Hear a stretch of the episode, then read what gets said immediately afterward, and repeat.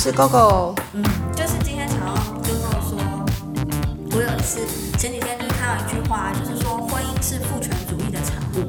然后就是因为在大部分就是以前传统可能是农农业社会的环境下嘛，所以男人就会共谋说想要就是占有，让这个女生就是专职占有他，因为女生是有办法生育的，所以呢，他就是呃，大家等于说做了一个决定，然后就是让自己的。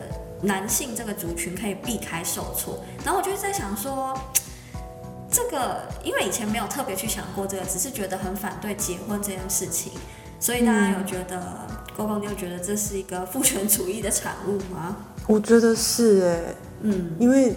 嗯，其实我也是受你影响的。你说就是 现在的婚姻制度是对女生非常不公平的，对，而且女生必须在婚姻中无形的承担一些不成文的压力，嗯，然后牺牲到自己的人生，去成全，对，然后要去成全就是老公的或是老公的家族的一切，对。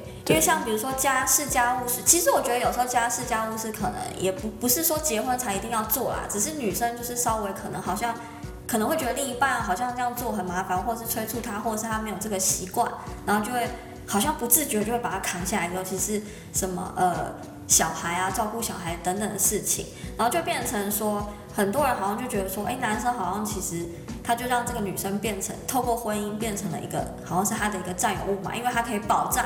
他生出来的小孩，就正常你照照常理来说，保障他生出来的小孩就一定是他的种嘛。对对，所以就会觉得 这个制定就是对很不公平。然后结婚后就是好像变成女性要牺牲掉的时间，不管是自愿的或是被迫的，就好像变得很不快乐的感觉。因为目前真的没有半个人跟我讲说结婚很快乐。我目前身边结婚的真的没有半个人哎。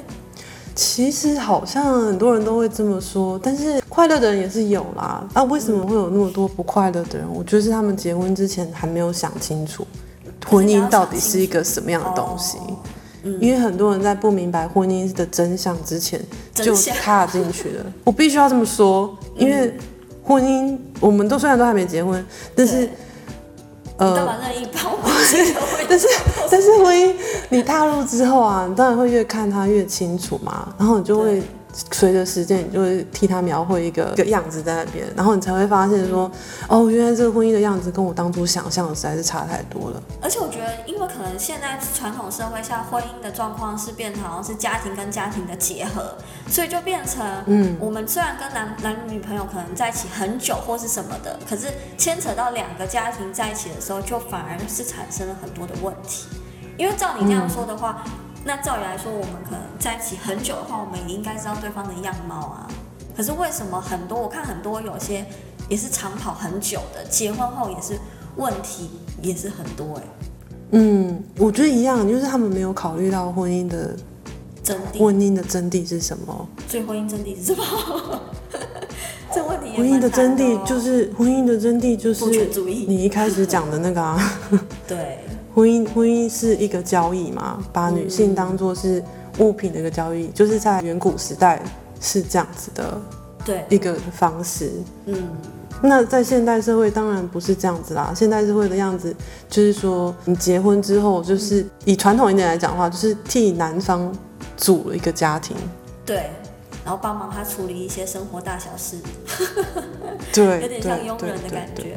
或者是传宗接代，而且我觉得男生好像还是可以比较维持自己的生活。当然，男生一定有一定的压力，不可否认，就是他可能经济上压力或什么的，一定都有。可是我发现男生好像还是比较可以维持他自己的生活。哎，你有没有发现？就女生可能会牺牲掉很多的时间啊，可能。我我觉得这看人啦，嗯、我觉得这看人。是是嗯，你身边的可能是那样子，但是我身边的我妈自己也会这样啊，就是可能他很喜欢弹钢琴，可能喜欢去教会或什么干嘛的，可是他这些时间就是他被迫可能一个礼拜就只有一次一两次，嗯、因为他必须要做很多其他的事情。嗯，对，所以 而且我又觉得说。这父权主义之下的产物之外，我还觉得说是政府为了要传宗接代，所以他没有办法跟你讲说婚姻，就是他没有办法告诉你婚姻真正的价值，或者是婚姻这件事到底是好或不好，因为他不能鼓励你单身嘛，因为鼓励单身的话，对国家来说不是就是一个 你就没有人啦。嗯，可是的确。大家大家也是有想成家的人也是很多啊，那想单身的也是很多啊，倒对，倒倒还好啦。可是有成家的人，他会真的，我觉得女生真的都要想清楚这些事情，然后再成家嘛。如果要想清楚，应该男女都要想清楚。嗯。可是男生有时候是被逼婚的啊。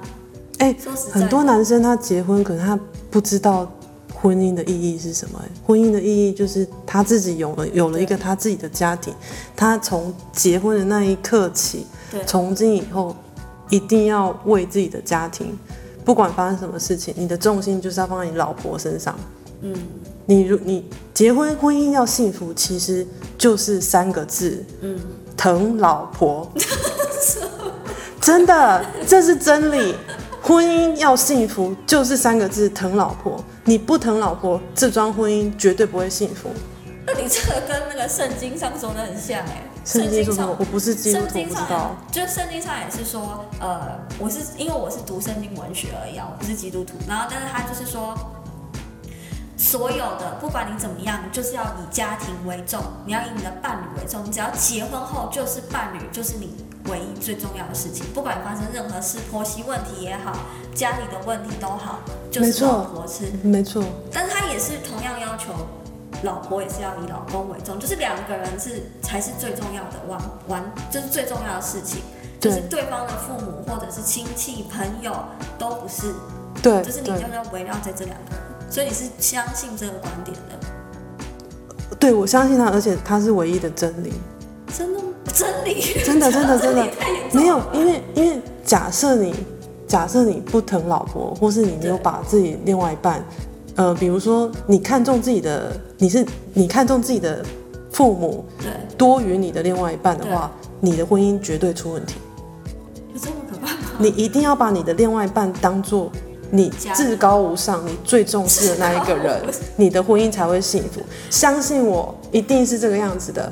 今天你只要不疼老婆，你的老婆会感受到。女生是感性的动物。嗯，我我我我先说明，我不是一个极端的女性主义者，我甚至连女性主义者都不是。但是我必须要用一个很我尽量客观的一个角度看我自己的原生家庭，还有我这我人生中遇到的一些家庭。所有婚姻不幸福的症结点都是没有好好的疼老婆。可是这样不行哦，我觉得还是要偏，还是要尽量维持中立吧，就是要互相啊。我之所以之所以我知道要互相，我知道互相，但是之所以这么说，是因为女生是感性的动物。嗯，所以他是需要承感受到一些爱，所以越爱他，他就会觉得越幸福。对。哦，那这样子女生是一定要有安全感。把女生哄开心以后，她这个整个家就会开心的。没错，没错，没错，就是这样。症结点是这样子哦。如果这样说的话，症结点是这样。对，对。那为什么大家这么多人婚姻失败？就是因为，呃，有一些男性他在踏入婚姻之前，他没有想过这件事情，甚至在踏入婚姻之后，他没有把他的老婆当做最重要的那一个人。嗯。这个时候问题就会出现了。哦。嗯，好像有道理。